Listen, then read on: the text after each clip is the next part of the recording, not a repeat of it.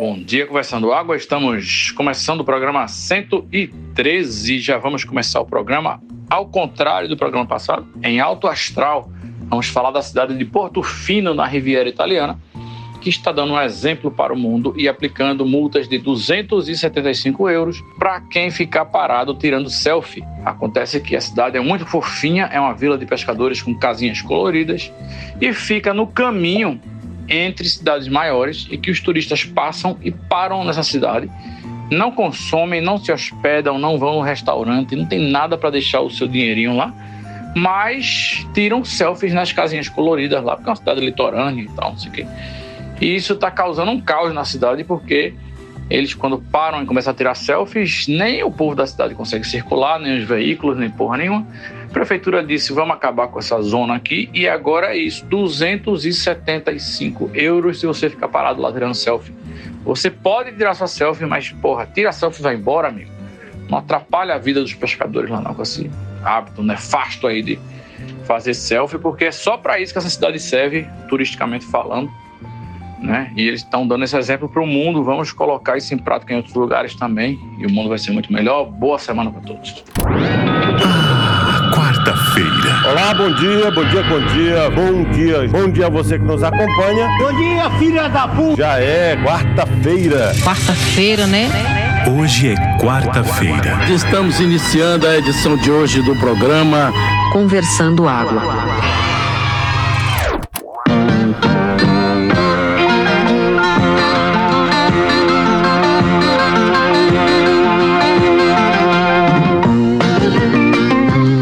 Conversando Água. Conversando Água.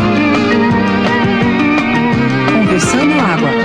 Bom dia, meu amigo. Tomar no cu, bom dia, caralho. Bora conversando água. Correta aí a cidade, viu? Correto em aplicar essa multa aí só pela selfie. Eu faria até mais. Eu, eu tamparia todas as casinhas coloridas da cidade e quem quisesse bater selfie teria que pagar uma taxa maravilhosa. É o jeito. Porque isso aí não acontece em Limoeiro, por exemplo. Porque Limoeiro não tem nem o que bater foto lá. Aliás, tem um Cristo, né? O menor braço do mundo todo. Mas a turma não chega lá em cima não para bater foto no Cristo, não. Parece que não desperta muito interesse aí dos transeuntes. A cidade pode botar uma catraca, né? Um, um negócio daquele que tem na porta de padaria, assim, essas catracas que são até em cima. E aí é isso, uma cancela para os carros e tal, e controla o, o, o fluxo, né? controla o acesso de turistas para não provocar o caos e cobra muito caro, realmente. Coloca inclusive a gestão aí, entrega a gestão aí para o pessoal do, dos parques da Disney, que sabe fazer isso muito bem, né? De proporcionar experiências excruciantes para os pais, para as crianças, mas as crianças não estão nem aí e cobra muito caro por isso. Eu acho que tem um, uma ideia aí, viu? Manda para eles. Rapaz, visionária mesmo são as baianas do Acarajé que já faziam isso há décadas, né? Tem que botar elas pra lá pra organizar esse negócio. As bichas ali se garantem, porque pra tirar foto com as bichinhas tinha que pagar. Então não tinha foto.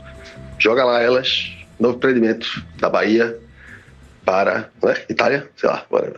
Rapaz, eu acho que para uma situação como essa, primeiro bom dia, para uma situação como essa, é, eu acho que vai começar a existir uma forma de se cobrar por essas moedas digitais, ou então o Pix vai cair na conta da cidadezinha que o cara pode bater a foto na hora que bater a selfie.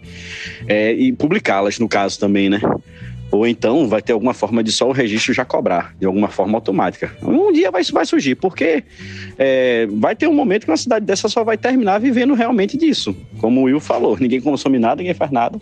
Vai ter algum sisteminha que alguém vai inventar, né? Que na hora que der o clique que salvar lá na máquina, o Pix já, já dá na conta. E às vezes pouquinho mesmo, né? 10 centavos de, de euro, sei lá o quê. Mas que dê essa contabilizada, né? Porque de alguma forma vão achar uma, um caminho para monetarizar isso aí.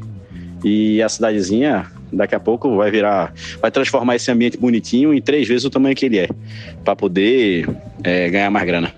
Inclusive, essa ideia de cobrar automaticamente por fotos tiradas, isso vai revolucionar ao povo tentar um pouco parar também de tirar essas porras. Tu imagina amanhã chegar no restaurante, se tu bater foto do prato, ser cobrado pelo menos 50 centavos pela foto, automaticamente, aquela foto do prato.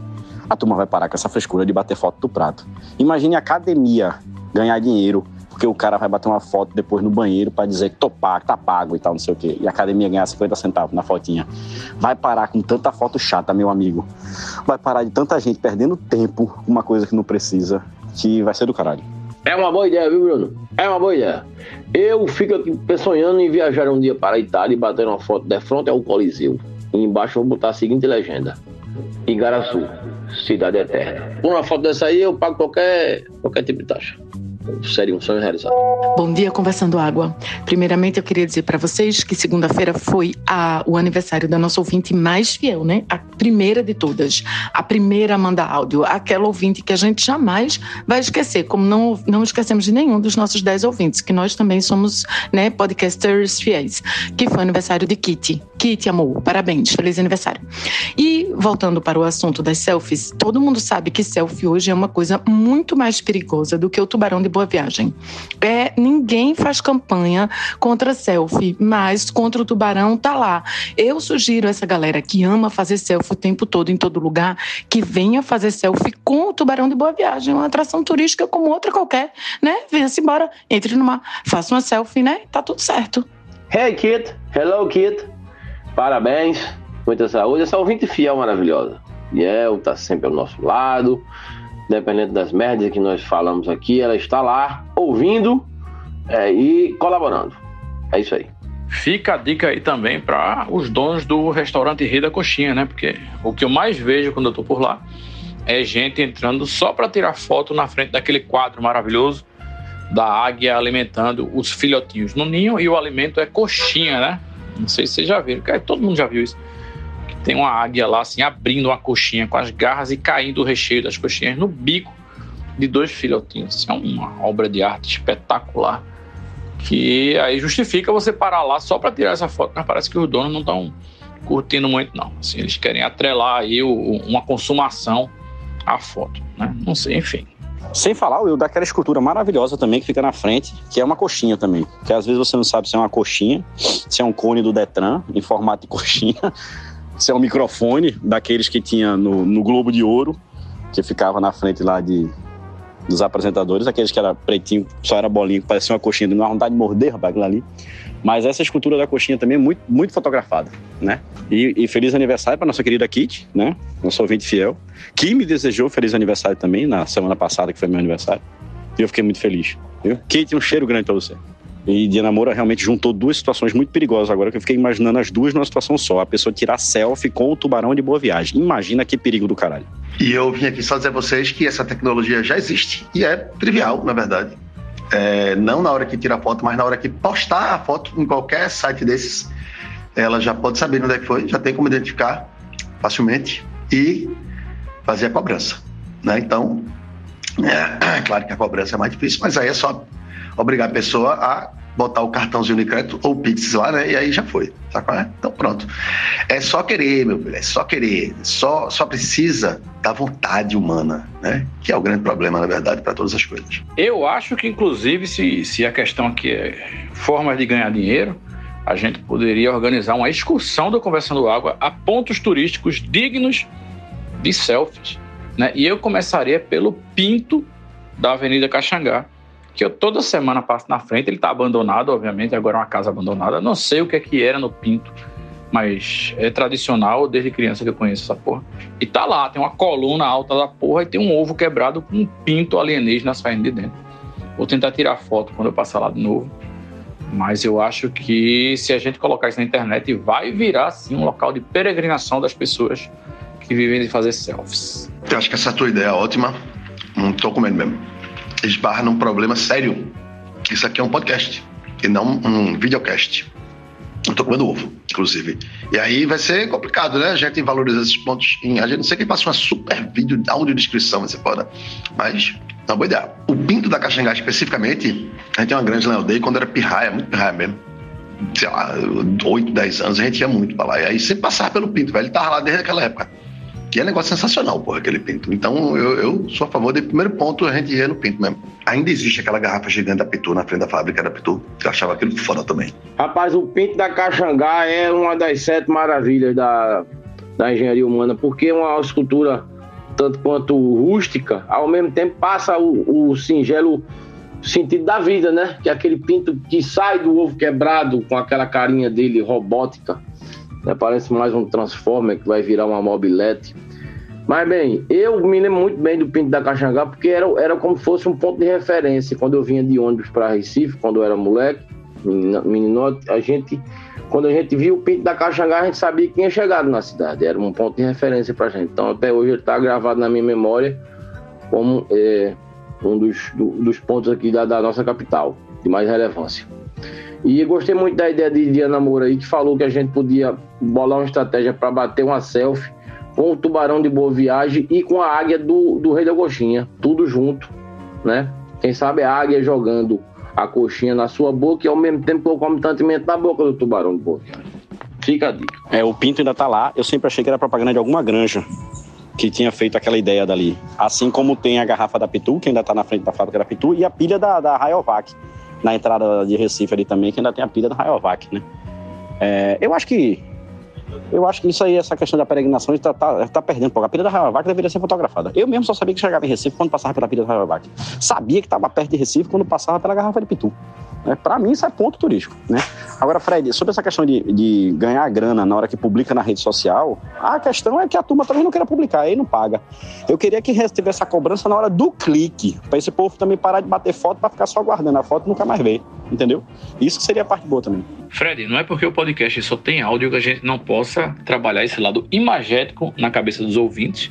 Eu ouvi dizer, inclusive, que o Pinto da Caxangá é um dos primeiros trabalhos de Francisco Brenan né, que no começo da carreira estava fazendo pintos e terminou a carreira fazendo outro tipo de pinto. Eu fiquei pensando agora aqui na criação de uma escultura no formato real, de um tubarão assim, com a boca aberta, com alguma plaquinha do tipo, coloque seu pé aqui, para o pessoal botar o pé para fazer a foto, tá ligado? Rapaz, isso ia ser sucesso imagem também. Acho que eu vou sugerir isso para a prefeitura. Cerejo, em Noronha, na frente do Museu Tubarão, tem essa escultura e você consegue enfiar metade do corpo inteiro dentro da boca do bicho e tirar uma foto. Rapaz, Brenan, né, velho? Porra, consistência é tudo. Por isso que o cara é foda. Por isso que a gente é foda também, porque a gente tem consistência. Todo final de semana, toda semana tem podcast, igual a Brenan. Começou com pico, terminou com pico. Foda. Bruno, eu acho que tem essa escultura em Noronha. Em algum lugar, não sei onde é que é, tem uma escultura de um tubarão, onde você. Não é no aeroporto, porra, né? Você faz quando ele tá ali comendo. Eu achei super mau gosto aquela merda ali. Se alguém tivesse morrido de, de, tubarão da minha família, eu ia ficar puto. E sim, porra, pilha da Ravac. Pilha da Ravac é foda. Se vocês perceberem bem, tá, então tá se aumentando um detalhe. O pinto da caxangá, ele, ele tem duas anteninhas que saem junto com o pinto também da dentro, de dentro da casca do ovo quebrado. Isso indica que aquele pinto ali representava uma, uma loja de elétrico, de, de, de, de componentes elétricos. Então é o pinto elétrico, é um pinto moderno, não é um pinto assim, qualquer pinto não. Entendeu, gente? Aí já é um pinto à frente do seu tempo, né? Porque o pinto elétrico, na verdade, é um vibrador. Desse que a mulherada tá usando agora loucamente, que bota uma pilha, sei lá, carrega na USB, enfia no chibio e parte pro abraço. Na verdade, eu acho que aquele ali é um pinto alienígena e ele tá tentando dizer alguma coisa pra gente, viu, velho? Ô, Rui, oportunidade de marketing aí sensacional, viu, velho? Porque não sei como já não rolou, porque a galera começa a chamar agora é, aspirador de pó de vassoura elétrica, né, velho? Que eu acho sensacional, extremamente brejeirinho, assim. Vassoura elétrica, sabe? Acho foda. E aí, mentira, eu acho uma merda. Mas, porra, pinto elétrico ia ser foda também. Pinto elétrico, vê, vibrador, tu não podia rebranding, sabe? Fazer um rebranding pra pinto elétrico. Puta, ia ser do caralho. Capaz de em Portugal ser isso mesmo, viu, velho? Que Portugal sempre tá surpreendendo aí na nomenclatura das coisas. Agora veja só quantos monumentos aí com potencial de exploração financeira a gente já listou aqui. Né? O Pinto da Caxangá, a, coxa, a coxinha gigante do Rei da Coxinha, a pilha gigante, a garrafa de pitu gigante, tudo isso e ninguém explora, pô. Tem que rolar esse, esse tour. Aí tudo bem que é uma coisa longe que só a porra da outra. Mas tem que combinar aí no, no, no Cristo de Limoeiro. Para as pessoas entenderem como é dura a vida de um Cristo que tem os braços curtos. E vou dizer a vocês, é quase impossível hoje você competir com um pinto elétrico aí desses vibradores que tem no mercado, viu? Não tem condições do pau humano ser, chegar nem perto daquela, daquela tecnologia. Porque eu vi um agora pouco que ele entra na, na vagina, ao mesmo tempo que ele, ele chama de sugador, né? Ele, ele suga, ele, ele penetra a vagina e em cima tem um sugador que suga o clitóris. E embaixo né, tem um que massageia a, a porta do, do oiti, do caneco embaixo. Então ele é tipo 3 em 1, assim, você encaixa mesmo, de modo que a mulher fica completamente preenchida de prazer, velho. Não tem condições de competir com um bicho desse, não, porra. Mas aí é que tá meu erro. Não precisa competir. A gente pode ser parceiro, né? Se não dá pra vencê-lo, junte-se a ele e vamos ser felizes juntos. Usando um vibrador na sua companheira, no seu companheiro e todo mundo sendo feliz. É o jeito. Ah, Paulinho, essa ilusão do preenchimento é uma das ilusões mais nefastas da pós-modernidade, do pós-capitalismo, do capitalismo selvagem. Essa ilusão do que a gente tem que não vai faltar nada, né? Que vai estar tá tudo certo, que vai estar tá tudo preenchido. E a felicidade não chega, não chega, não chega. É porque, na verdade, não é disso que se trata, meu amigo. Não é disso que se trata. Tem uma cena maravilhosa do filme, daquele filme é, Ninfomaníaca, de Las Von. Eu, eu parei com Las Von assim, foi... É uma droga que eu não consumo mais. Eu gosto muito dos filmes dele, mas ele é tão misógino que eu me arreto, assim. E é, tem uma cena maravilhosa de ninfomaníaca que a, a mulher vira pro cara assim, faz preencha todos os meus buracos. Acontece que os nossos buracos reais, eles são impreenchíveis. A verdade é essa. E é isso que nos move. Como diria Lacan, é a falta que nos faz desejar e que nos faz, em última instância, viver mesmo. Vamos em frente, como diz você, ninguém se entrega, é só reação. Caralho, eu ia fazer uma piada, mas agora a Diana acabou com a piada, pô. Cara, é, Diana, o preenchimento é foda, assim. Foi foda, é, caralho. É, deu uma, deu, uma, deu uma pesada no clima do programa aí. Mas eu entendi completamente o que Diana Moura falou, né? Tem buracos que a natureza achou por bem deixar em aberto. Então, em vez da piada, vou, vou dar uma, um, um, falar uma coisa. Não, não sei não, contar um caso que, não, rapaz, eu quero saber onde é que tá. Porque foi o seguinte, teve uma época que estavam fazendo estudo com choques elétricos, pequenininho, né? Aquele choque que não, você não sente é, nas pessoas para, sei lá, medir qualquer tipo de coisa. E era o seguinte: você botava dois eletrodos na base da coluna e botava ali uma pequena corrente elétrica e pá, e aí ele servia para medir alguma coisa. Bem, descobriram que nas mulheres, esse choquinho na base da coluna, no lugar específico, a voltagem específica, dava um orgasmo que era simplesmente avassalador, na falta de uma palavra menos pior. Então, é, era um orgasmo, assim, orgasmático, né? E era foda. E aí eu quero saber cadê essa porra, velho? Que eu passei anos esperando isso, não pra mim, né? Mas assim, eu quero ver esse produto no mercado, que vai ser foda, tá ligado? O mundo vai mudar. E aí, sei lá, o FDA, FDA não deve ter aprovado essa porra, não é possível. Porque, meu irmão, o cara que, que descobriu isso não fez um produto, tá engolindo uma mosca do caralho, velho. Porra. Eu vou aproveitar que o Funcultura do audiovisual tá aberto e vou submeter um projeto que acabou de vir à minha cabeça. Não é veio do nada, assim, eu realmente pensei isso agora sem influência de ninguém que é justamente isso, um monólogo de uma mulher sobre o preenchimento dos buracos, enquanto ela tenta preencher os buracos com artefatos aí de uma de uma sex shop, né? Essas coisas que eu sei que tem muita variedade, sortimento e cores e tamanhos de coisas para a mulher tentar meter nos seus buracos. E um homem também, né? De repente pode ser um um casal, né? E um usando no outro, e o, o, o, monólogo rolando aí sobre essas divagações lacanianas e tal. Eu acho que vai ser um sucesso. Porra, eu gostei, velho. Agora sim, pra mim tem que terminar os dois mortos é, é, sangrando. Né, de hemorragia, assim, na madeireira caxangá, sabe? Assim, assim, porra, meu irmão, você foda assim. E aí esse meu Lars von Trier também, assim, aquela coisa de, né, sei não, não sei, não sei quer me remeter um pouco ao, ao Lars. A gente se ilude pensando que o Fucultura tá na mão, a gente se ilude pensando que o Fucultura tá na mão. Uma vez eu vi um estudo que é o contrário aí do que Fred falou, que colocaram os medidores na vagina das moças e mediram a corrente elétrica liberada quando elas atingiam o orgasmo. Né? E era um negócio considerável, assim, tipo, parece que se juntassem, sei lá, umas 60 mulheres e elas gozassem na mesma hora, dava para dar partida num Fusca. Assim, tipo, pá, né? No lugar da bateria do Fusca.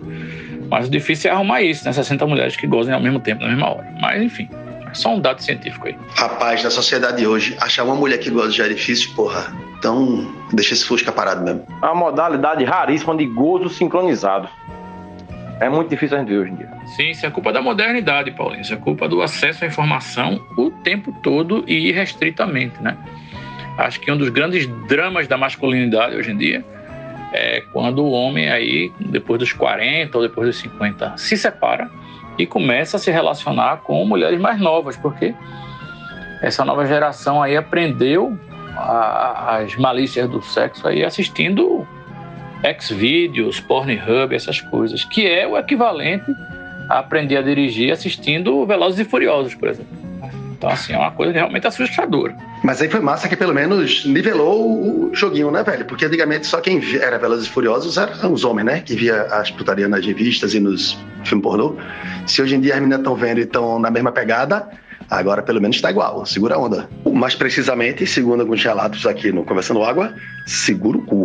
Bom dia, Conversando Água. Eu vou voltar lá para a primeira fala de Paulinho. E é, excluindo-se temporariamente né, o, os buracos filosóficos que a Moura mencionou, em se falando explicitamente, especificamente dos vibradores, bicho, sim, é incrível, é maravilhoso, mas, como você bem disse e reiterou depois, ele não é seu inimigo, ele é seu amigo, seu amigo e da sua parceira, junte-se a ele que o negócio fica muito, muito melhor. Ponto 2 que eu ia falar. Fred, tu mencionaste que é difícil achar uma mulher que goza nos dias de hoje. Bem, você está procurando ativamente ou, tipo, vocês têm conversado de fato com as pessoas? Porque, assim, eu tenho conversado com algumas pessoas, algumas mulheres, que estão muito mais conectadas com as suas necessidades e com o seu, a sua liberação de desejo para gozar, neste caso. E sobre essa parada da galera tá fazendo aula de sexo com Xvideos, etc., não sei o que, não sei o que, não sei lá, no fim das contas tá, acabou que, pelo que eu também ouvi falar em algum ponto, o povo tá trepando menos, né? E assistindo mais, no fim das contas, ou seja, acaba gerando uma barreira aí nesse negócio. Talvez seja um espaço onde as pessoas não, é, não assistam, né? Não fiquem é, consumindo demais essa parada, onde se dê mais vontade de vivenciar de uma forma orgânica a parada. É, eu acho que eu pulei um monte de coisa aí, mas era só para pontuar. Sim, vou reiterar mais uma vez.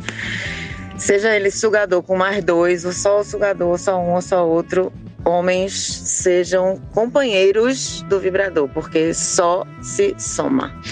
E aí os buracos metafóricos, cada um lida com os seus a seu tempo e no seu quadrado e etc. Rapaz, esse filme que vocês estão desejando aí em cima, Fred e Will, eu acho, já foi feito, hein? Se chama Império dos Sentidos. Procurem saber. Alto Lá de Anamora, que Império dos Sentidos é um dos meus filmes preferidos.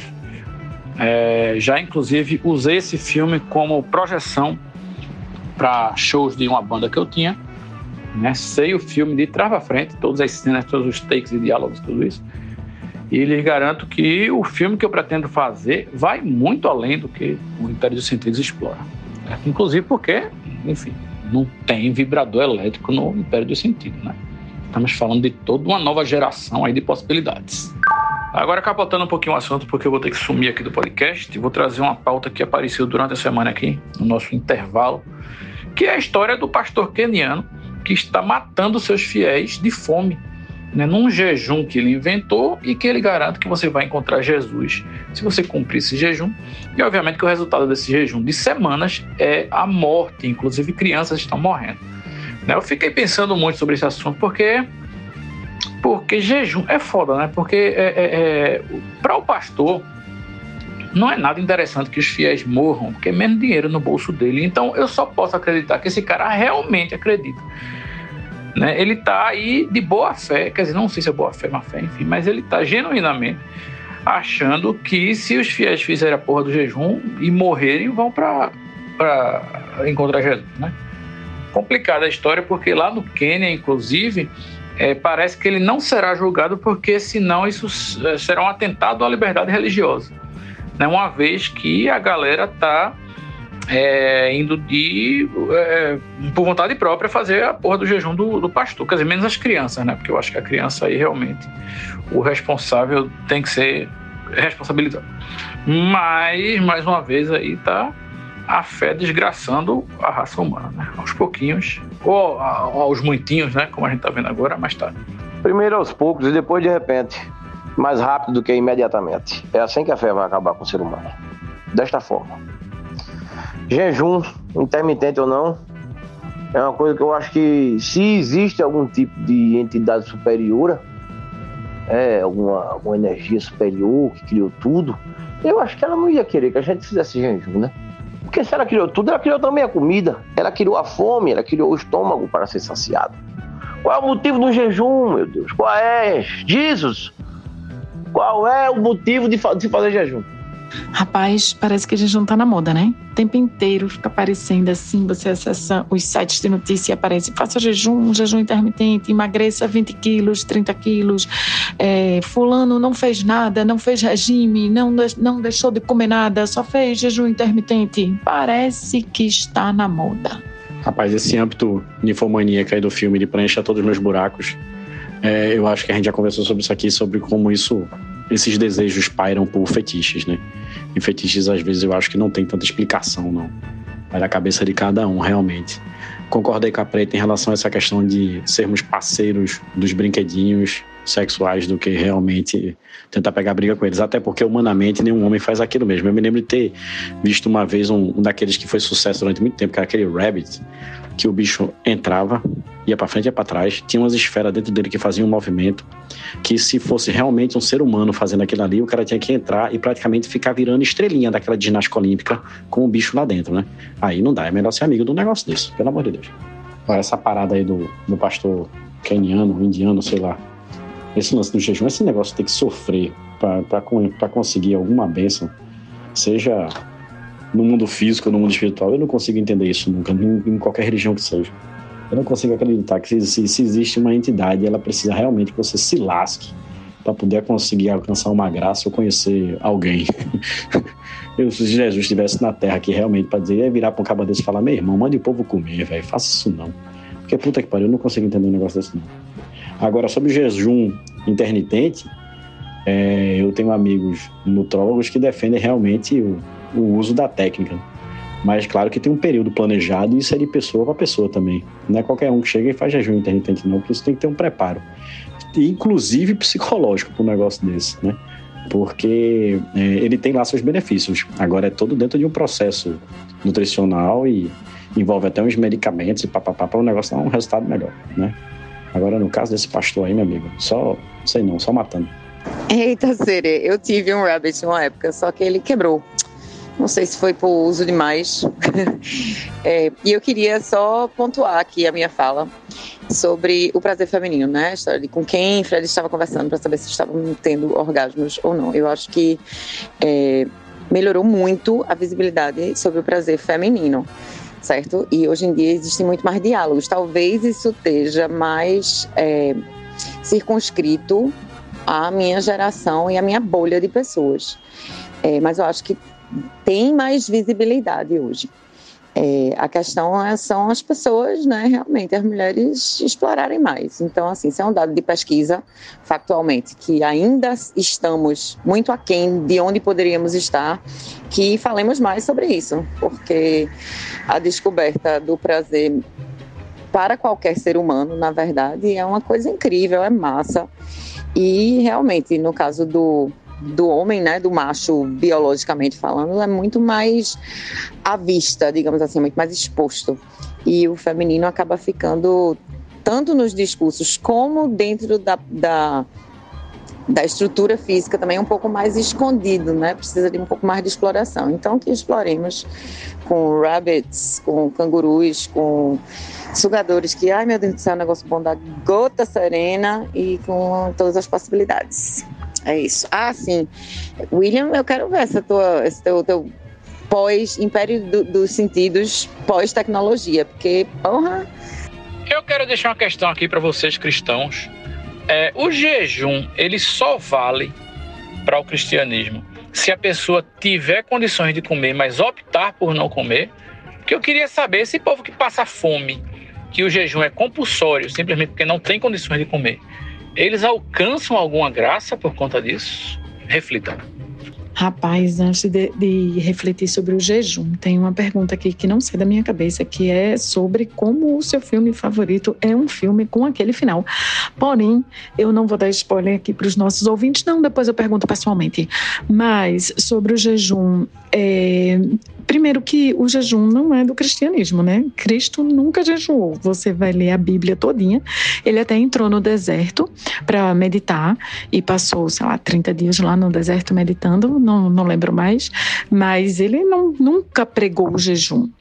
O jejum é um mecanismo das religiões, um mecanismo das estruturas hierárquicas religiosas de controle do corpo do fiel. Assim como se quer controlar é, a sexualidade dos fiéis, assim como se quer se controlar é, os pensamentos, quer dizer para ele o que é pecado, o que ele pode, o que ele não pode fazer. Também se deseja controlar é, a capacidade dele de comer, de autocontrole, de se penitenciar. Então, ninguém alcança graça nenhuma por fazer jejum. Inclusive, o Papa disse já várias vezes que esqueçam esse negócio de fazer jejum na quaresma, façam outra coisa, entendeu? Então, é uma opção de cada um. Essa é uma questão super polêmica, eu estou pagando vários boletos agora, mas eu acho que tem várias religiões, não é só, eu acho não, eu tenho certeza, não é só o cristianismo, ou o catolicismo, ou a igreja evangélica, no caso desse pastor aí, que prega jejum, não. É, tem religiões que pregam o autocontrole de, do corpo como um todo, é, sei lá, condições super específicas e elevadíssimas de meditação, uma coisa que eu nunca jamais vou alcançar, mas que essas pessoas pregam o controle do corpo, dos sentimentos, das sensações, e eles acreditam que alcançar esse nível de é, elevação é um, é um mérito, alcançar esse nível de controle é um sinal de que a pessoa é mais elevada que nós, os restos dos mortais, que não conseguimos controlar o corpo dessa maneira. Há muito o que ser discutido sobre isso. Rapaz, é, sobre sugadores e rabbits e choques na espinha e prazeres improváveis. É o seguinte, né, velho? É aquela coisa, né, meu irmão? O, o ser humano ele é limitado, ele foi, ele evoluiu, ele tem uma forma, né? Ele tem um, um uma psique que é moldado numa evolução e ele não sai dali. É um padrãozinho que fica naquilo, né? Tem uma certa latitude, mas fica naquilo. Então, velho, como a inteligência artificial hoje em dia, que já escreve e produz arte muito melhor do que a grande, e eu digo grande, maioria dos humanos, é, também os objetos criados, artificiais, estão aí para produzir prazeres maiores do que a grande maioria dos humanos também, porque a grande maioria dos humanos é limitado. Né? Não é porque é defeito, é porque é isso. Então, bem-vindo à tecnologia e use, seja vibrador, seja inteligência artificial. Faça coisas melhores, se dê mais prazer usando a tecnologia. Mas olha, Diana falando como uma verdadeira ateia. Que orgulho da porra, velho. É isso, velho. É religião, como mini sistemas fascistas que são, né? Pregam o controle, precisam do controle. E essa coisa do sofrimento é isso, velho. Um, um, um, um ser humano feliz, ele não precisa de religião. Então ele tem que estar na merda, a religião tem que fazer o cara ficar na merda para poder controlar o cara, é isso que o Diana falou. E como não existe, aí essa pergunta, né? As entidades sobrenaturais não existem, obviamente, né? Tipo, Papai Noel. Então não tem essa demanda das, das entidades sobrenaturais pelo fato de elas não existirem, né? Então são realmente demandas dos sistemas, dos sistemas. Eu estou com a boca anestesiada, tá? Me, me perdoa. Faz parte dos sistemas fascistas, né? religiosos, que querem controlar, controlar, controlar, para poder dominar e para poder subsistir, existir né? e, ganhar poder. É só isso. E o jejum, na verdade, é, é, é bom né, para a saúde, inclusive. Você está sempre passando um pouco de fome, né, velho? Porque o corpo, quando está com fome, ele entra no modo de autopreservação e ele começa a economizar tudo que tem nele porque ele acha que tá, tá na merda, tá morrendo. Então, tem alguns estudos que mostram isso, que se você viver sempre com um pouquinho de fome, você vai ter sempre uma saúde melhor. Mas foda-se essa merda, né? E assim como as religiões querem controlar você, querem controlar o ser humano, é... também acontece isso com as nutricionistas. A minha nutricionista mesmo veio com a conversa de que eu tenho que cortar o álcool. Cortei a nutricionista, né? É, o mais difícil para mim também, Paulinha, é cortar o álcool. Diana até fez um jejum agora de respeito na Páscoa. E não, ela não é ateia. Ela fez um jejum agora de respeito na Páscoa, ficou 40 dias sem tomar cerveja. É, eu não consigo não, mas estou fazendo até um regime agora, Paulinho. Se tu quiser, a gente pode conversar sobre isso. É difícil, a gente sofre, mas é por um bem maior. Tem que se reeducar, na verdade, né? E não fazer jejum nem regimes apopléticos. E se tirar a cerveja, na hora que voltar, a gente engorda tudo de novo, né? Por isso que o regime tem que ser com cerveja, que é para poder equilibrar. É isso que eu ia dizer. Ou teu regime é uma parada né, filosófica, feito de. filosófica, entre aspas, né? Feito de Diana Moura, que sei lá por que ela ficou sem beber. Mas. É, regime não funciona. Ou você se reeduca, você se fode, tá ligado? Ou não, né? Fica na mesma. Mas. Regime, regime, regime, serve de porra. Né? Ah, rapaz, em matéria de dieta louca, eu já fiz todas elas. E nenhuma dá, dá resultado, não. Isso eu posso atestar a vocês. A pior que eu fiz, ou a melhor, não sei, depende do ponto de vista, foi a dieta da pinha. Você acordava em jejum e comia uma pinha bem grande. E depois estava liberado para comer o que quisesse. Contanto que comer essa pinha logo, logo cedo. Pronto. No final, no final de um mês você está em formato de pinha. Rapaz, eu sou um cara que eu já comentei isso aqui, eu não consigo fazer dieta porque eu não consigo realmente ter um psicológico para dieta. Me privar de algumas coisas assim é complicado, até porque eu baseio muito meu dia, às vezes, com eu, eu, costumo dizer que o meu jantar é o que salva o dia, porque se o dia foi complicado, eu vou querer comer uma coisa bem gostosinha. E se o dia foi muito bom, eu vou querer jantar alguma coisa para comemorar. Entendeu? E eu acho que é isso que, que, vale a pena. Agora, tem uma coisa que a gente deveria entender, o ser humano como um todo, que é a, a, a palavra moderação, né? Que é uma coisa que aí a gente talvez não, não entenda muito bem, não. É moderar a bebida, como a nossa amiga Diana Moura fez por um tempo aí, cortou para dar uma uma limpada e tal, moderar alguns alimentos, moderar até o exercício mesmo que pratica, ou alguns vícios que tenha, que talvez com moderação ele não vai causar problema nenhum. Eu acho que se a gente entender melhor o que se trata essa moderação, a gente consegue lidar com, com exageros sem ser exageros e eles continuarem dando os mesmos prazeres que eles dão no dia a dia e na vida. É, Cereja, mas aí entra um, um fator determinante para você não ser moderado. Pelo menos para mim, que é a questão da ansiedade. A ansiedade não deixa você ser moderado em nada, velho. Ah, Paulinho, sem dúvida. E a ansiedade, todos nós temos um pouquinho da nossa, né? Mas eu acho aí no seu caso, como você falou de você, eu acho que você está moderando uma coisa que não precisa, que é do psicólogo. Pensa nisso. Fred, veja só, eu fiquei sem beber por motivos absolutamente religiosos. É, o problema é que vocês confundem religião com hierarquia das estruturas religiosas. Mas essa é uma discussão enorme. Eu não vou, não vou tê-la aqui nesse podcast hoje, porque estou encalacrada de boletos para pagar. Mas eu quero dizer para vocês que essa discussão sobre se a religião deve ou não exercer que tipo tipo de controle sobre o corpo dos fiéis e como isso deve ser feito, etc, etc e tal. Essa é uma discussão que acontece dentro da igreja. A igreja não é um corpo monolítico em que as pessoas concordam com tudo como vocês é, aparentam crer. Não é isso ah, dentro da igreja há divergências fundamentais, há divergências, há teólogos dentro da igreja católica que divergem se Maria era ou não virgem. Por exemplo, para vocês terem ideia de como os dogmas são revisados e são questionados dentro da própria igreja. Então, religião é uma coisa e utilização da fé e da religiosidade das pessoas para manipulação é outra bem diferente. Embora, evidentemente, as duas aconteçam, a manipulação acontece acontece dentro do campo da religião, dentro do campo de uma estrutura hierárquica religiosa que quer manipular as pessoas. Mas enfim, vocês entenderam o que eu quis dizer. E sim, eu fiz quaresma assim e fiquei 40 dias, um pouquinho mais, sem beber cerveja assim e deu tudo certo eu já voltei a beber cerveja novamente, viu? Beijo no coração. Sobre regimes e afins, há um tempo eu fiz Vigilantes do Peso e eu me dei super bem. Eu recomendo.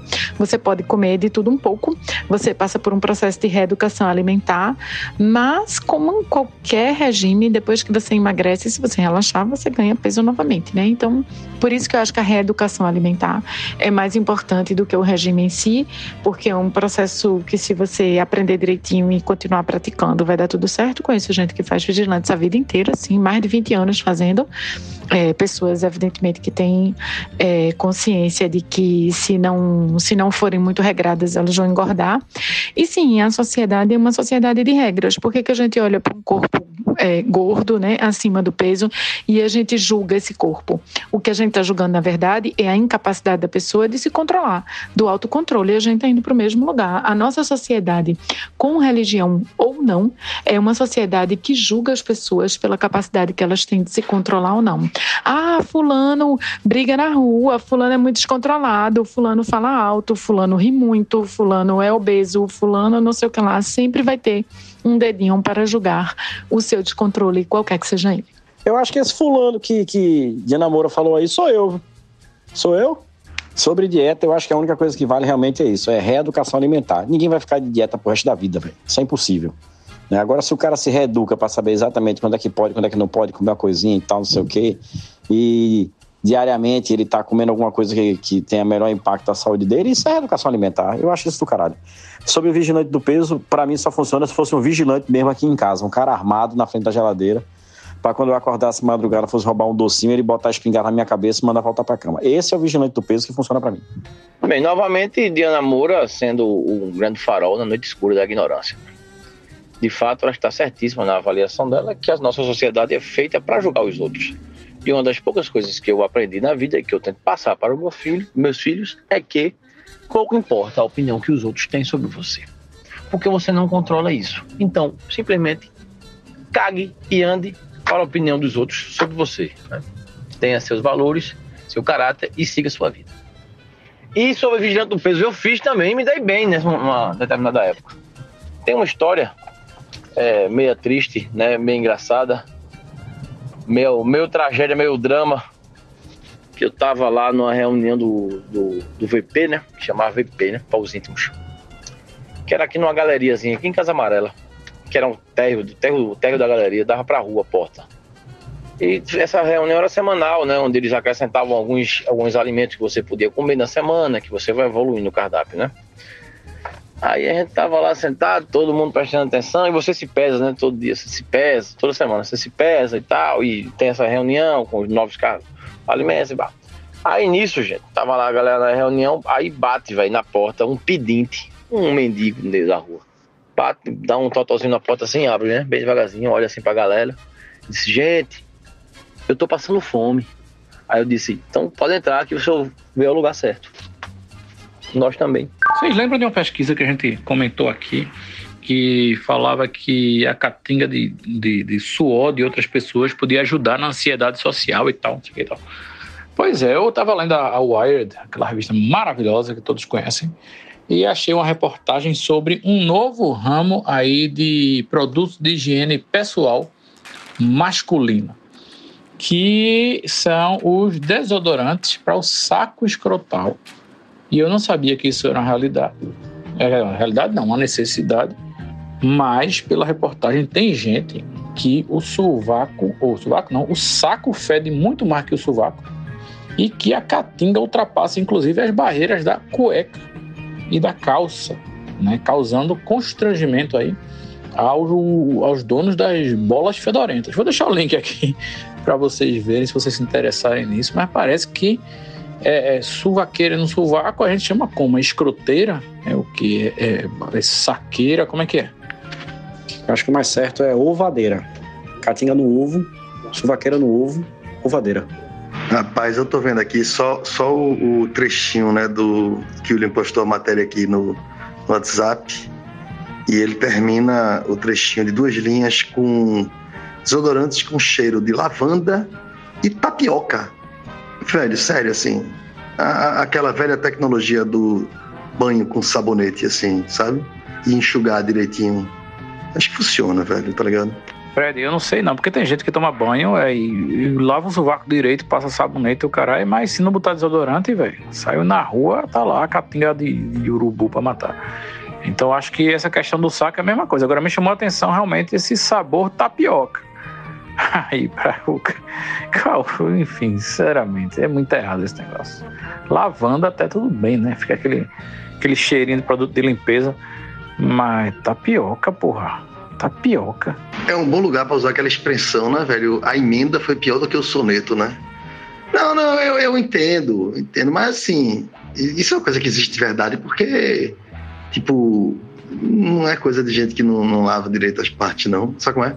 Porque suvaqueira a gente já conhece, é um negócio comum e, e tá presente aí, um tem, outro não tem. Mas negócio de, de saqueira, Tipo, eu só vi associado com gente que não toma banho, tá ligado? Assim, eu já ouvi relatos horríveis de, de meninas que contam que existe uma galera que realmente é meio podrinha, tá ligado? Mas normalmente é, é, sempre tá associado com a personalidade podrinha da pessoa que é sujinha mesmo, tá ligado? Não sei. É, essas coisas que aparecem. É feito, é feito caqui, sabe como é? Caqui. Caqui apareceu, o que é, 20 anos atrás, apareceu o Caqui do nada e pronto. E aí é como se sempre tivesse existido o Caqui, alguém criou essa porra e botou. Só que eu acho que isso é a mesma coisa, velho. Alguém tá criando esse problema e, e não existia antes. E a partir de hoje vai existir, mas beleza, ok. Eu tava esperando uma associação aí do caqui com as bolas mal cheirosas, né? Mas enfim, não rolou.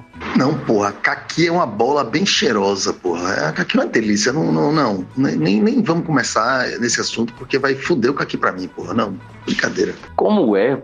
Como é, velho? Odor de tapioca no ovo, é isso? Deve ser tapioca recheada com queijo coalho, né? E sobe aquele cheirinho de queijinho, né? Aquele fedorzinho de queijinho, queijinho. Hoje o tempo esquentou. Você suou no ovinho. Rapaz, a única coisa que justifica um aroma de tapioca num, num, num desodorante é a questão de, de paladar, no caso olfato, infantilizado, pô. Porque tem algumas coisas que eu acho que você é criança, porque, pô, meu filho adora tapioca, por exemplo. Família do Cerejo. Se eu chegar pra ele e falar, Chico, tu prefere um perfume lavanda ou com cheiro de tapioca? Ele vai falar tapioca, porque ele é uma criança de 8 anos de idade. Só que tem, nesse período que a criança escolhe uma coisa dessa, tem um pai, uma mãe que faz, não, meu filho, cheiro de tapioca, não, pelo amor de Deus, olha isso aqui como é cheiroso, então não sei o quê. E aí isso não acontece. Quando o cara tá adulto, que não tem um pai e uma mãe para mandar nele, nem nesse olfato infantilizado que ele tem, ele compra de tapioca, pô, entendeu? Existe mercado para tudo e gente para tudo. Esse aí é o exemplo que eu dou por, por motivo de existir aroma de tapioca, porque tem doido pra isso. Rapaz, olha, aroma de tapioca no desodorante é foda. Se fosse um talco, né? Porque o talco remete aí à massa de tapioca, né? A massa de tapioca parece com talco. Aí Johnson Johnson, com aroma de tapioca, né? O cara meteu o talco no ovo. Porque é o seguinte, o cara meteu o talco no ovo, bicho, não precisa nem de desodorante. Então, depois do, do banho, você se enxuga bem, pois enche as duas mãos. As duas mãos não, porque eu tenho que levantar o ovo. Então enche uma mão uma, uma, uma porção de, de talco com aroma de tapioca, totalmente uma massa de tapioca. E depois você levanta o ovo e joga bem naquela, naquela carninha que tá ali entre o, o, o ovo e o começo da regada, né? Tem um nomezinho especial, uma carninha fina. Joga ali e sai puxando, né? Para cima. Aí todo o ovo já vai cair, já vai se, se banhar naquele aroma delicioso tapioca Johnson Johnson e você vai ficar com o ovo bem sequinho durante basicamente uma semana. Tapioca Johnson Johnson. Realmente é o melhor conceito que eu poderia esperar de talcopioca que eu poderia imaginar nessa vida. Foi perfeito, Paulinho. Talcopioca, né? Um pouco de talco, um pouco de tapioca. É a vida é assim. É um novo conceito de tapioca com ovos, né? Esse café da manhã tão tradicional do Nordeste. Mas eu acho que dá ainda para explorar esse produto de higiene pessoal masculina muito mais além do que simplesmente o aroma, porque dá para adicionar cheiro também, né? E aí você faz uma surpresa para a pessoa que lhe der uma lambida no ovo. Imagine ovo sabor barbecue, sabor pizza italiana com orégano, né? Pensem nisso. Alguém pode me esclarecer por que é que o governo sancionou uma lei que torna Ayrton Senna patrono do esporte brasileiro? Por que Ayrton Senna? Porque ele é esportista, apesar das discussões aqui do podcast, famoso e tá morto. Acho que é só os requisitos que precisam, não. Agora podia ser Pelé. Agora também tem, ele satisfaz todas as condições. Rapaz, Ayrton Senna não sei não. Mas eu tento ser humilde, mas meu Esporte Clube do Recife não deixa. Viu? Tá impressionante. É uma máquina de vitória. Ô Fred, é aí que está nebuloso para mim. Ayrton Senna é esportista em que esporte, pelo amor de Deus? Fórmula 1 não é esporte, não? Caralho, é sério que a gente vai começar essa discussão se Fórmula 1 é esporte ou não de novo. De novo. Puta que pariu, vai perder 4 ou 20 agora, só nessa tacada. Veja, se Fórmula 1 é esporte, o atleta é o carro, tá? Não, não, sei como é que o motorista de um carro pode ser atleta aí, né? A mesma discussão aí do hipismo. Né? O atleta é o cavalo, não é o cara que tá em cima. Porque se hipismo for esporte, adestramento de cachorro é esporte e o atleta é o cachorro né? Com a diferença que o cara não vai em cima. Assim, eu não acho realmente que Fórmula 1 seja esporte em lugar nenhum. Tipo, sei lá, corrida de drone é esporte, porque é, no Catar é um esporte, corrida de drone, certo? E quem é o atleta aí na história? O cara fica lá pilotando. Seguindo nesse raciocínio, no futebol, o atleta é a bola. E, na verdade, a discussão está encerrada nesse momento, porque eu perguntei para Deus e Deus respondeu. Fórmula 1 é um esporte. O chat GPT acabou de dizer, e o que ChatGPT fala é a pura verdade absoluta e indiscutível, inquestionável. Então, infelizmente, para vocês que são contra essa escola, Deus falou e ele disse que sim, meus filhos. Eu vou contribuir só com uma coisa sobre isso, principalmente sobre Ayrton Senna, né? É, Ayrton Senna dirigiu na década de 90, como a gente sabe.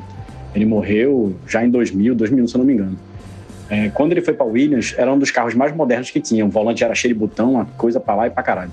Se você for ver, década de 80, quando ele começou, década de 90, dirigir um carro de Fórmula 1 não era esse conforto todo como essa meninada que tá pegando hoje aí, não.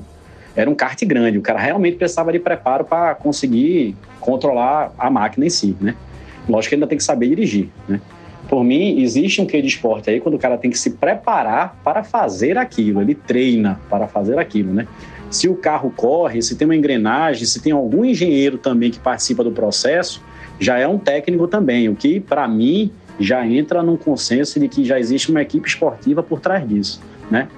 Então, quer dizer, se há treino, se há preparo, se há expertise diante do negócio, por mais que ele vá entrar num carro para dirigir, sozinho também o carro não anda. Então, se configura para mim como esporte. Parei por aqui. E eu botei um print aqui pro grupo, mas eu vou dizer não, falar não, porque o chat GPT fala pra caralho. Puta que. Bruno leu o, o chat GPT que tá falando aqui. É exatamente isso, Bruno. Eu vou ler aqui só o começo pra vocês. Sim, Fórmula 1 é considerado um, um esporte. É um esporte altamente competitivo que demanda muito fisicamente e precisa de uma grande variedade de habilidades, atletismo e foco mental dos seus participantes. Então, é isso aí, infelizmente, Fórmula 1 esporte. Eu quero dizer que eu não li chatbot nenhum, não. Eu sou um cara muito inteligente. O chatbot chegou depois da minha inteligência esportiva, só para me defender. Olha, já que citaram o nome dele aí, não sei se vocês estão sabendo que Pelé acaba de virar verbete de dicionário. Exatamente. O nome Pelé significa aí excelência no que é feito, né? excepcionalidade, fazer uma coisa muito, muito bem feita, maravilhosamente bem feita, fora do comum. Então Pelé virou verbete. E já podemos dizer oficialmente que o Conversando Água é o Pelé dos podcasts. Rapaz, cheguei no melhor momento. Adorei isso, viu? De ser o dos podcasts. E eu tenderia a concordar com William, que o atleta era o carro, mas não é verdade. A Fórmula 1 exige muito fisicamente dos, dos atletas, né? Dos pilotos. E é, pilo, é, Senna uma vez deu uma entrevista dizendo que ele chegava a perder mais de 6 quilos por corrida. Aí eu podia procurar agora no Google, mas eu não estou afim de procurar, não. Mas enfim, ele emagrecia muito a cada corrida, exatamente pelo esforço físico, né? Que a corrida exige, duas horas ali manobrando aquela máquina. Mas é, Pelé, evidentemente, maior que Senna em todos os aspectos atléticos, né? Se você considerar o esporte de um e o esporte de outro, não tem nem a menor comparação. Mas é isso, vamos em frente. Agora é hora da participação da pessoa ouvinte. Essa ouvinte vem com uma avalanche de comentários e divagações sobre coisas que a gente já falou no podcast. Fiquem então com a participação da pessoa ouvinte. Participação da pessoa ouvinte.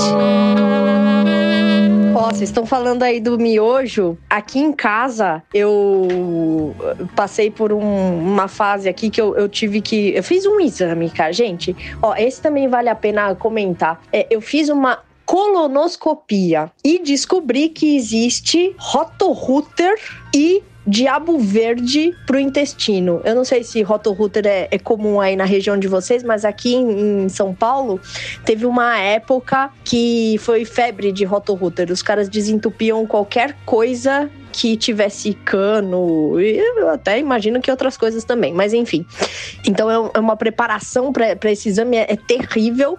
E aí, uma das orientações na, na guia do exame era, é, num determinado momento lá, comer miojo sem o tempero. E aí, eu comi, sei lá, uns três pacotinhos de miojo nesse meio tempo e, e sem o tempero, e os temperinhos ficaram aqui. Eu tive dó de, de tirar eles, de, de jogar fora, né? Tive dó de jogar fora. E aí ficaram aqui na nossa dispensa. Aí um dia eu tive a ideia de pegar macarrão normal, porque foi essas madrugadas, né? Comida de madrugada. Comida de madrugada é sempre um lixo. Aí eu falei, poxa, tem esses pacotinhos aqui de, de temperinho.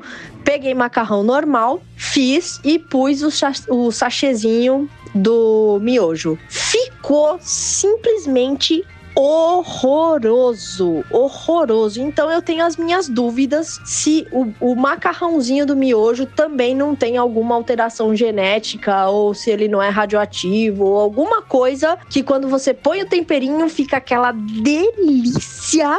Mas se você usa o temperinho em outro macarrão, no macarrão normal, fica medonho quase incomível. Gente, esse negócio de tomar água é uma lenda. Água faz mal, a gente não precisa de água no nosso corpo tudo de água que o nosso corpo precisa, ainda mais a gente que mora aqui num país que ainda tem bastante água e tal. O nosso corpo absorve a água do mundo. Quem toma banho todos os dias, o banho hidrata. A gente não precisa de água, gente. Eu tomo água, água, água, assim, pegar o copo, encher de água e tomar. Encher eu não encho nunca, né? Mas quando eu tomo alguns golinhos de água, é sei lá, cada três, quatro dias. Eu faço isso desde sempre e tô aqui só com uma leve barriguinha, né? Um pouquinho de sobrepeso e tal, mas tá tudo certo. Meus exames de sangue saem sempre ótimos. Eu consumo açúcar em doses homéricas e, e tá tudo direitinho. No último exame saiu lá uma pré-diabetes, aí no seguinte já não tinha mais. Ou seja, não tem nada. Você tá entendendo? Não tem nada. Mas eu já tentei a pessoa, as pessoas falam tanto, os médicos falam tanto do, da desgrama da água. Então eu já tentei. Eu tenho no meu celular o meu aplicativo de menstruação, ele tem alarme. Você pode configurar alarme para água. Você diz lá quanto, a quantidade, né, de água que você quer tomar no dia, é, de quanto em quanto tempo você quer que o alarme te avise e tal, e ele faz. A... Aí, o máximo que rolou aqui foi eu pegar a raiva do alarme.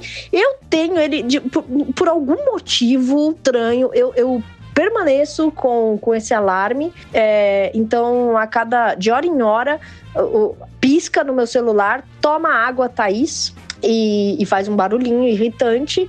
E aí eu olho para ele, falo pro celular tomar no cu e, e eu que mando na minha vida e ignoro e não tomo água. Enfim. Mas tô aqui até agora, nada de errado aconteceu.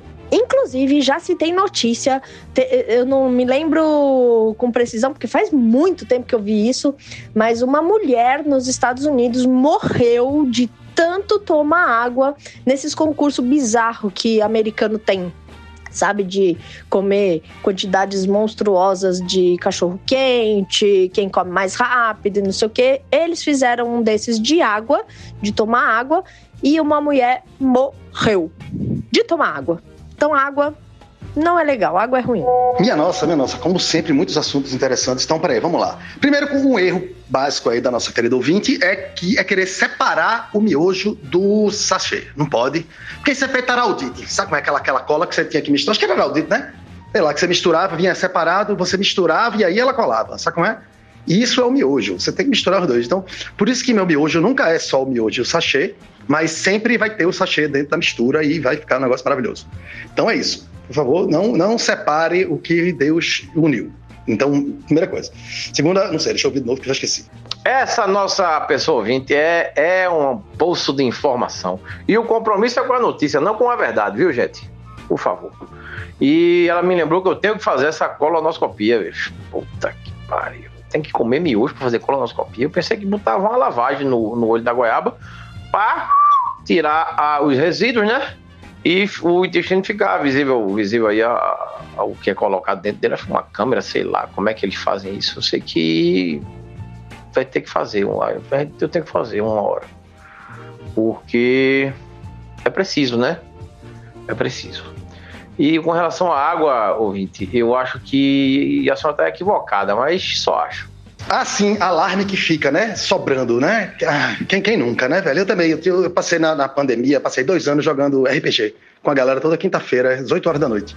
E aí eu saí do grupo, quer dizer, fiquei no grupo, mas saí do jogo, mas mantive o alarme também. E ele tocava e sempre sabia que a galera ia jogar. E aí eu sempre sabia que eu, porra, eu não vou precisar jogar hoje, que massa, vou fazer outra coisa. Então, é, é, manter um alarme antigo, às vezes, é massa também. E água, né, velho? Porra, água, é claro, porra, esse negócio de água. Essa galera fala tanto de ah, Big Pharma, o agro, não sei o quê, mas cá, essa parada da água, quem inventou foi uma companhia de água na década de 50, que inventou uma campanha publicitária que neguinho até hoje repete ignorantemente. Então, porra, é isso, viver da água, porra. Você tem um negócio chamado sede, né? Meu irmão, um pé de mesa, um pé de mesa de madeira. 30% de um pé de mesa de madeira é água, porra. É isso, água, você, sem querer, você tá consumindo e ingerindo água, porra. Tiver com sede, vai beber agora, feito meu irmão, que fala que não, mas eu vejo, eu, eu fico com sede e não bebo água. Então você vai tomar no cu, filho da puta, tá ligado? Mas, porra. Sim, e a mulher, não sei se é a mesma, mas deve ser. Porque era o seguinte, era um concurso para ganhar um Wii, um videogame. E era Hold your Wii to win a Wii. Porque Wii é gíria pra xixi, né, em inglês. Então era Hold your Wii to win a Wii. E ela, aí você bebia água pra caralho e não e tinha que prender o xixi. E a mulher é, é, morreu de algum tipo de choque anafilático, aminoático, sei lá, choque louco do corpo, porque você não pode. É, eletrólise do caralho da, da, da que pariu. Eu sei lá, não lembro não que foi. Mas é, não beba muita água que você vai morrer, literalmente. É, eu já vi uma história de, um, de uma pessoa numa rave que tomou uns doces, umas balas, umas coisas, e aí dá aquela sede infernal, né? Aí a pessoa morreu, não, não porque tomou as drogas, mas porque bebeu água. É um contrassenso, né? E outra coisa que pode acontecer é você morrer afogado. Não, Paulinho, a colonoscopia, porra, faz uma chuca e vai lá, porra. Acabou, tudo certinho. É só dizer pro médico. Não, doutor, já fiz uma chuca, porra, tá tudo certo. Vamos embora. É, rapaz, tem que fazer porque o meu médico disse aqui, passou um check-up pra mim, eu fiz metade dos exames, outra metade eu deixei pra lá. E entre eles tá essa colonoscopia, porque ele disse que aumentou bastante aí o índice de, de câncer no intestino, porra. Aumentou consideravelmente nos últimos anos. E disse ele em virtude da má alimentação do, do ser humano moderno, né? Que eu me incluo aí, porque realmente me alimento consideravelmente mal. É, aí tem que fazer, né? Tem que fazer. Mas bem, vamos uma chuga, né? É, vou procurar me formar aqui no, no underground. Gente, vamos combinar que a mulher que vocês estão citando aí, que ela não morreu porque ela bebeu água, ela morreu porque ela segurou o xixi. Vamos colocar na ordem correta. É, eu sei que beber água demais baixa a pressão das pessoas. Eu conheço gente que tem pressão baixa por causa de. Já teve episódio de pressão baixa, de quase desmaiar, porque bebeu água demais. Então, como a água é, junta sais minerais, vai filtrando tudo, os rins vão filtrando e a água vai jogando fora, essa pessoa ficou sem sal, né? Ela bebeu muita água, baixou demais o nível de sal no corpo e ela desmaiou. Sódio, né? Não, não. Mas é, beber água é super importante é, baixa pressão arterial, ajuda a gente a filtrar toxinas do corpo. Então, se você come muita porcaria, se você bebe muito álcool de noite, beba muita água de manhã ou enquanto está bebendo. E é isso, né? Beleza. Não vamos deseducar os nossos 10 ouvintes. Boa sexta-feira para todos. Aliás, hoje é dia de dica, não ouvi nenhum ainda. É sexta-feira pela proa, né? Tremendo feriadão pela frente. Final de mês. Aquele aperto, né? Aquela falta de combustível financeiro, de lastro fiduciário para encarar esse feriadão, mas ninguém se entrega a sua reação. E eu tenho não só uma dica, como uma desdica também. E vou começar por ela. Vocês sabem que eu sou muito fã de Forrest Gump, né? Do filme Forrest Gump. E sempre tive curiosidade de ler o livro. Acho que vocês sabem que o filme é baseado no, no livro, né? De Winston Grill. Winston Grill. Não é Winston. Vou chamar ele só de Winston me fugiu agora o sobrenome dele. Aí eu tive acesso a uma cópia, comprei um, um livro usado, um antigão, como eu gosto de comprar. Comecei a lê-lo já tem uns 15 dias, mas foi uma tremenda decepção. Vejam bem, eu sabia, obviamente, que o filme não é fidedigno ao livro. Mas nesse caso aqui, é uma discrepância tão grande, porque a essência do personagem Forrest Gump, aquele idiota gentil e, e sortudo e cheio de aventuras que a gente viu no, no filme, tão belíssimamente interpretado por Tom Hanks, ele se perde um pouco. Né? Tom, é, o, o Forrest Gump do livro, ele é mais bru, brutalizado, sabe? Então, uma coisa que me incomodou muito, como é, na, é feito narrado em primeira pessoa, quem escreve é, é, o próprio Forrest Gump, a história dele, então ele erra muito português de propósito, né? Então isso não é uma agonia da porra. Ele escreve tudo errado, muita, muita palavra errada de propósito, porque ele é um idiota que não sabe escrever, né? E isso aí me incomodou bastante. E eu passei a história do livro, eu sabia que era, era bem diferente. Mas, é como eu disse, a essência, aquele personagem lúdico, ele se perde. Né? Então eu não, não gostei muito, não. Uma coisa que não me agradou. Então, para quem é fã de Forrest Gump e quer ler o livro, eu dou essa 10 dicas. Não precisa. Fiquem só curtindo essa belíssima película. E eu vou dar a dica no próximo áudio. E a minha dica é Eddie Star. Edi Star é o último cavernista vivo que continua aí produzindo aos 80 e tantos anos. Edi Star, para quem não sabe, é baiano. Foi descoberto por Raul, quando Raul juntou a Sociedade da Grão de Cavernista lá em 71, com Miriam Batucada, Sérgio Sampaio, Edi Star e Raulzito, né, que gravou aquele icônico icônico disco Sociedade da Grão de Cavernista apresenta a Sessão das 10. Depois disso aí, Edi gravou um disco solo em 74, que pode dizer, pode, podemos dizer que é um tipo marco, quase um marco inicial do glam rock nacional, né? Se a gente considerar Secos e Molhados que vem um ano antes, né? tem o mesmo estilo assim de montagem, né? De androgenia, vamos dizer assim. Mas Edi gravou esse disco que é um disco massa, o nome é Sweet Edi. É, eu comprei um, um, um, um, vinil dele recentemente, é muito bom o som, vários, vários estilos misturados, tem um funk, tem uma pegada meio cabaré também, que ele gosta muito. Inclusive o segundo dele, o segundo disco de Edi, gravado somente em 2017, o nome é Cabaré Star. Ele grava, tem participação de Ney Mato Grosso, Caetano Veloso, Gilberto Gil, ele é bem quisto aí no, no meio, mas infelizmente não foi, né, não estourou, não foi descoberto aí até pelo próprio público dele. Eu lembro de uma amiga minha que é produtora de festas aí que visam mais o público LGBT, queria mais. E eu comentei com ela, pai, vocês podiam trazer, isso aí quase 10 anos atrás. Se vocês podiam trazer é dia estar, de estar para uma festa de vocês para ele cantar e tal, ele tá aí vivo parado. Aí ela, quem? Quem é? A mulher não conhecia, a mulher desse meio, dessa, dessa parada. Ou seja, é um cara passou meu né, brancas nuvens aí sem ter o devido reconhecimento. E o som dele é maravilhoso. Né? E foi um percussor, foi um batalhador. Cantava Eu sou bumbum de cereja, venha, morde, prove, não seja bobão. Isso em 74, quando Emílio Gastas, o Médici, estava dando um choque novo de revolucionário, por muito menos. Né? Mas fica aí o desejo então, é de Star, escutem. Tem, como eu falei, dois discos solo, que é o Sweet Edi, de 74, e o Cabaré Star de 2017. Vale a pena, tem uma música que Gilberto Gil fez para ele chamado Edith Cooper, que ele gravou, tá belíssimo. Então a dica é essa, é de Star, é de Bofélia. Poxa, Diana, muito obrigado pela explicação. Eu mesmo conheço um monte de gente sem sal e agora descobri através de você que é porque essas pessoas beberam muita água. Temos recadinho da pessoa ouvinte. Participação da pessoa ouvinte. Eu soube que falaram meu nome três vezes nesse podcast, aí eu vim mandar um recadinho da pessoa ouvinte sobre achados e perdidos valiosos. Quando mamãe faleceu, a gente dando destino às coisas dela no guarda-roupa, achava, a gente achou várias coisinhas interessantes, presentinhos guardados, não sei o que, dinheiro, ela viajava muito. Então a gente achou dinheirinhos de todos os lugares do mundo onde ela andou. Inclusive uns que a gente até hoje não sabe de onde é. Uma, daquelas letrinhas que não é do alfabeto da gente. Não faço a menor ideia de onde seja. E teve uma hora que eu betei a mão assim por dentro de umas roupas. Peguei uma maçaroca. Velho, um negócio grosso. Tamanho uma macaxeira assim. Eu, eita porra, será que eu achei uma botija quando eu abri dentro? As verdinhas, velho, cheia de doleta. Eu digo, puta merda, tô rica. Aí quando eu puxei assim, era tudo de um dólar.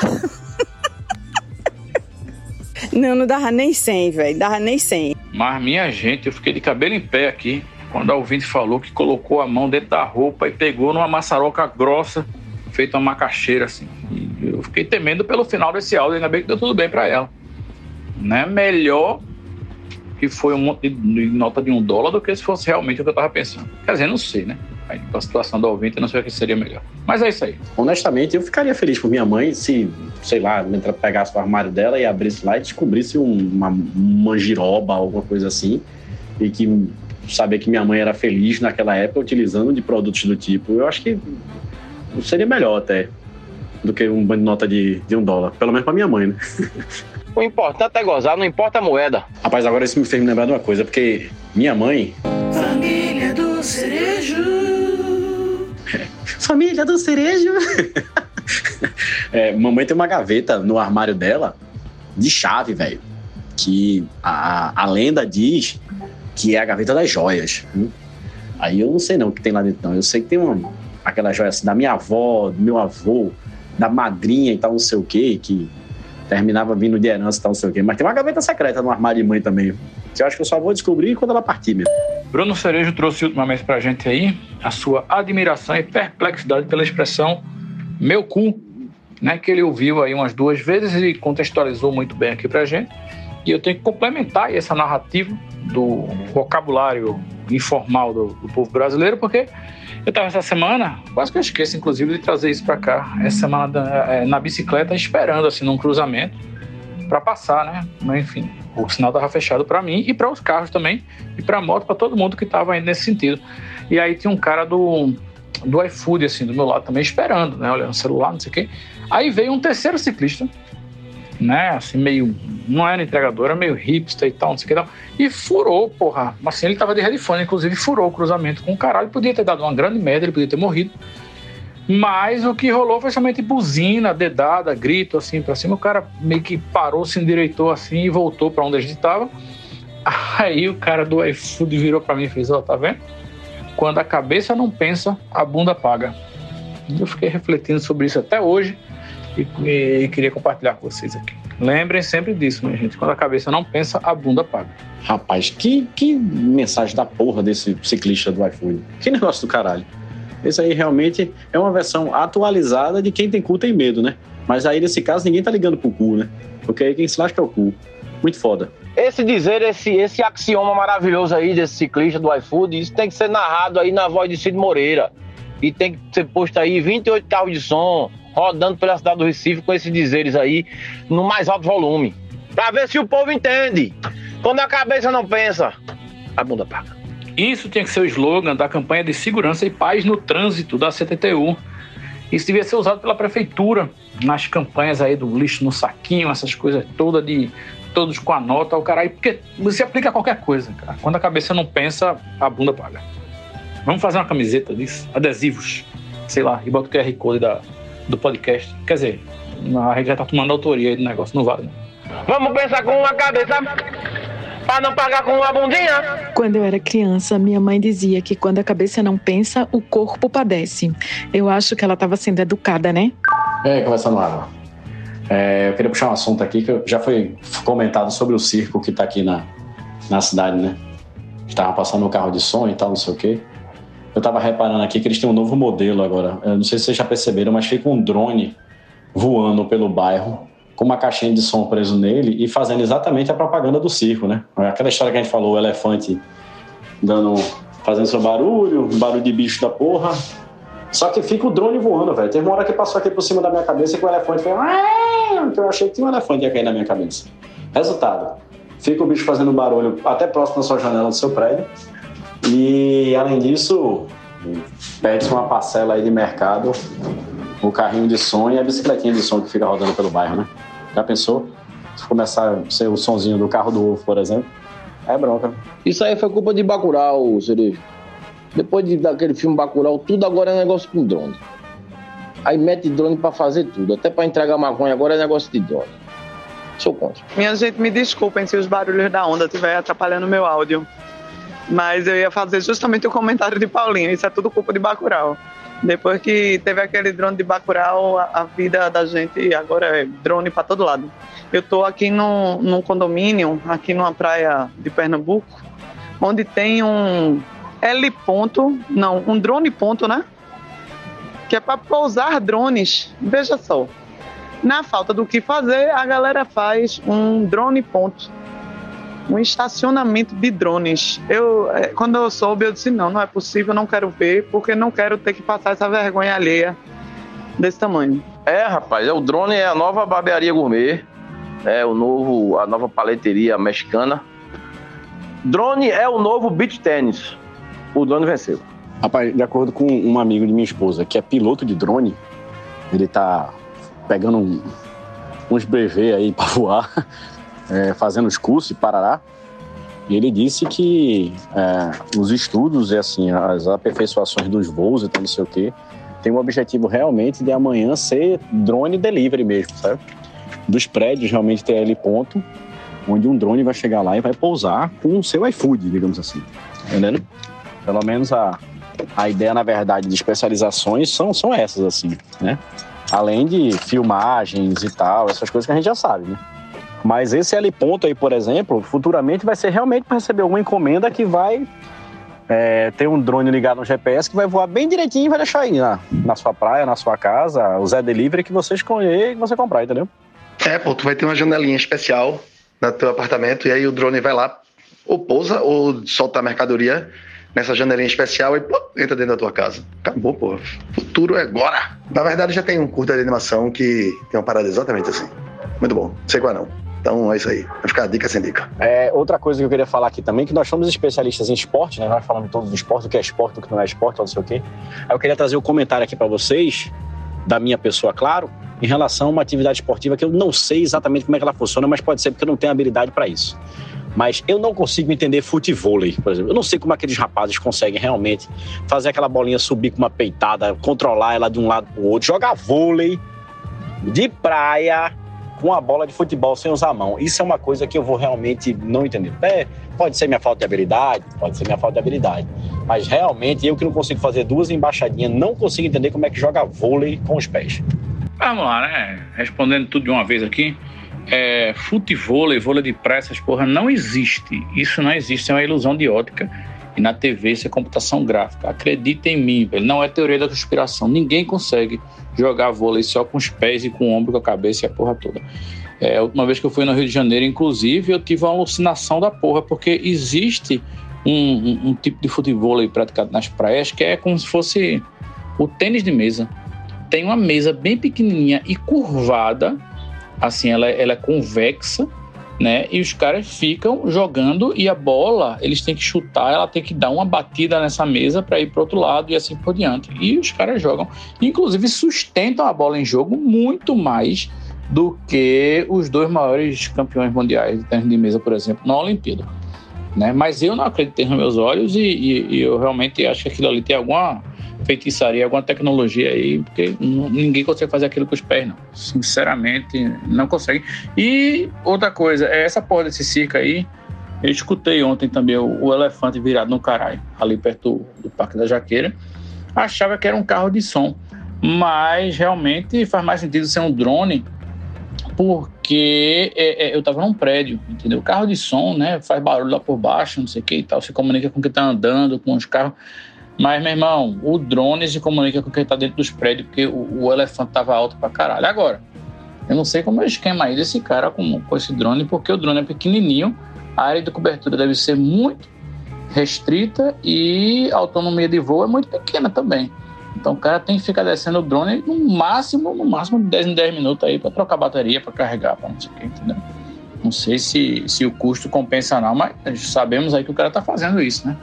E sobre a entrega por, por drone, a Amazon nos Estados Unidos, pioneira nos testes com isso, parece que está já desistindo. Parece que dá muita treta aí, que dá muito problema. O drone às vezes cai, às vezes bate, às vezes se perde, às vezes não sei o quê. Parece que essa história de. E, e obviamente que voar drone em, em área residencial está se tornando uma coisa cada vez mais difícil, né? Uma vez que o drone pode causar potenciais é, acidentes. Eu fico imaginando aqui, por exemplo, ali por Beberibe, Água Fria, não sei o que, um drone da Amazon, até mesmo do iFood voando, certamente não vai durar muito tempo no ar. A molecada vai tacar pedra, derrubar e roubar a carga, logicamente. Porque assim, os moleques aqui já são especialistas em torar a linha de pipa com cerol e você não consegue empinar uma pipa sossegada sem perder a pipa aqui na periferia do Recife. Imagine uma porra de um drone com coisas valiosas, tipo comida. Caralho, velho. Cerol maior, maior, maior, maior. Que drone, né, velho?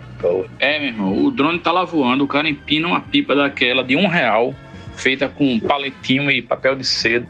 Só que com a linha forte de cerol aí, enrola a linha na, na hélice do drone e vai puxando, meu irmão e, e, captura o drone. Rapaz, é foda, né? E a FAA, né? Que é a ANAC americana, né? Inventando, desenvolvendo mil parangolê aí de milhões de dólares para evitar drone voo, que drone não voe no lugar errado, né, velho?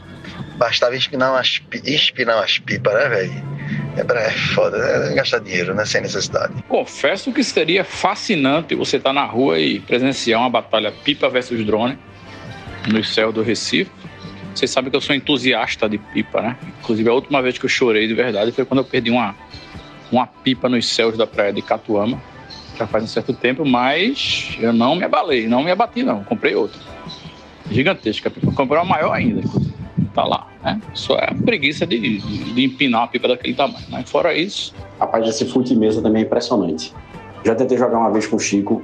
Família do Cerejo. Eu confesso que a habilidade é zero também. Mas já vi os meninos jogando de dupla. O negócio é impressionante. Controle de bola da porra, meu. Eu fico de cara. Pois eu confesso que eu acabei de empinar uma pipa. Eu tava pensando ontem em umas coisas importantes e me veio à cabeça o seguinte. É uma pena que a brincadeira de telefone sem fio tenha ficado um pouco sem sentido, uma vez que agora todo telefone é sem fio, né? É o mesmo final que levou à situação da parcela única, né? Porque se é única, não pode ser parcela. E aqui no Apagar das Luzes, eu vou trazer um assunto, uma merda que eu vou falar, mas enfim. O Reino Unido resolveu, é, semana passada, é, testar um, um alarme. Um alarme que permitisse que eles alertassem aí toda a população de uma vez só sobre Gandhi, Gandhi não, né? Coitado de Gandhi. Grandes catástrofes. Imagina, sei lá, ataque alienígena. Né? O país inteiro precisa saber de uma vez só para se proteger, sei lá. Um, grandes tragédias, não sei. Eu sei que o, o, o que eles testaram foi um apito que tocou em todos os celulares do Reino Unido, todos. Né? Mesmo os celulares que estavam no silencioso, a porra da apito tocou. E é alto, ficou lá o alarme tocando. Imagine um país inteiro o, o, alarme tocando sem que as pessoas tenham o direito de desligar o alarme. A não ser que você quebrasse seu celular, se você afogasse dentro da privada, alguma coisa assim. Mas ficou a tela piscando loucamente. Isso é um teste e o alarme tocando com caralho. Então, se você estava, sei lá, fazendo uma chamada de vídeo, isso foi interrompido. Se você estava conversando com alguém, chamado de áudio, né? não sei se alguém ainda faz. É, se você estava usando o celular de qualquer forma, ou se você não estava usando o celular, ele apitou, eu acho que durante uns três minutos, sem parar, todos os celulares do país inteiro. Inclusive, era um horário que tinha gente na missa, né? E em outros eventos que foram interrompidos e todo mundo olhou um pro outro com aquela cara de filho da puta, bota esta merda no silencioso, até caiu a ficha aqui, o próprio celular também estava tocando e vibrando loucamente. Veja que ferramenta, que perigo disso nas mãos erradas.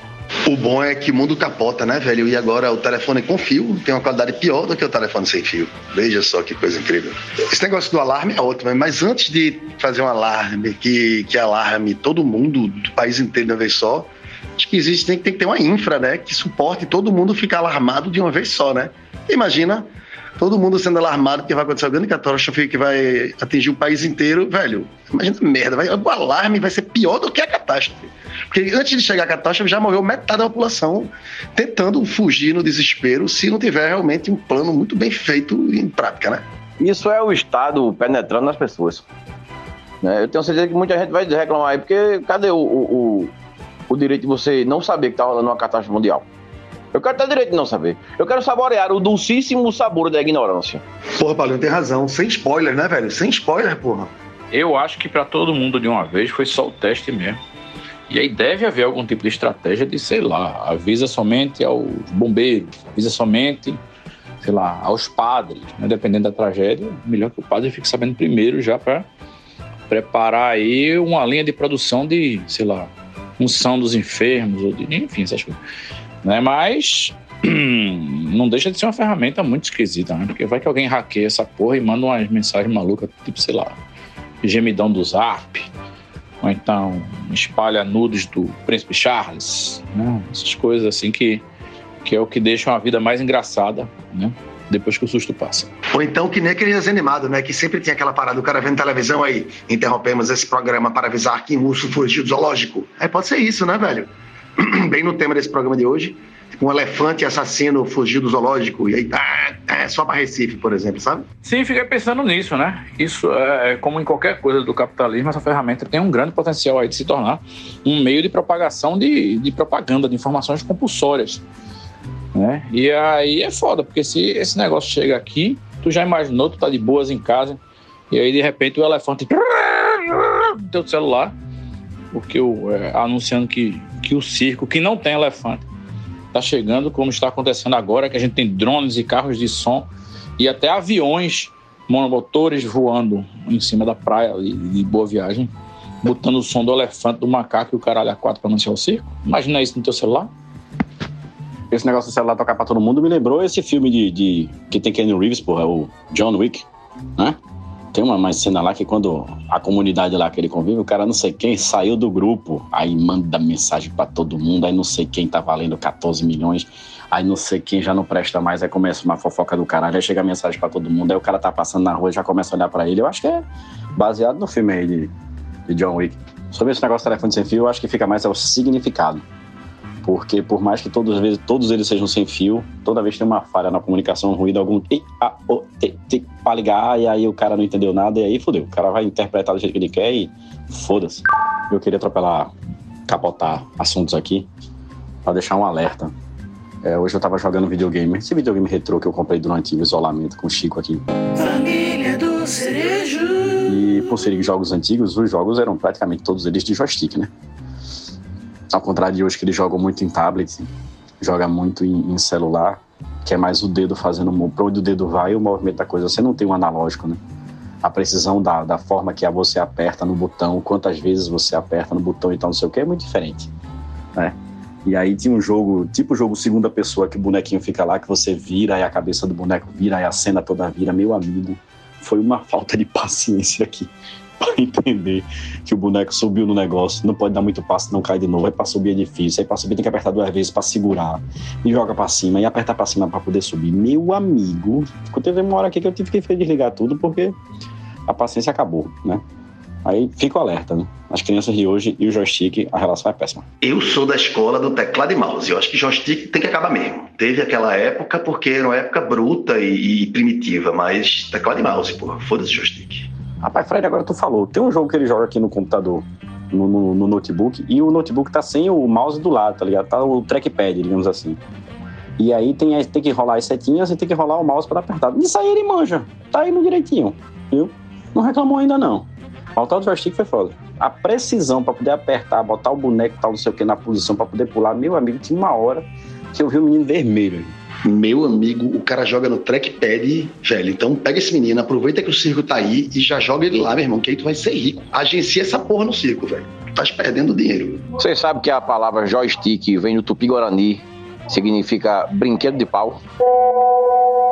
Estamos encerrando. Logo nos veremos de novo. Obrigado pela presença de todos. Nós gostamos de vocês. No próximo tem mais. Mais.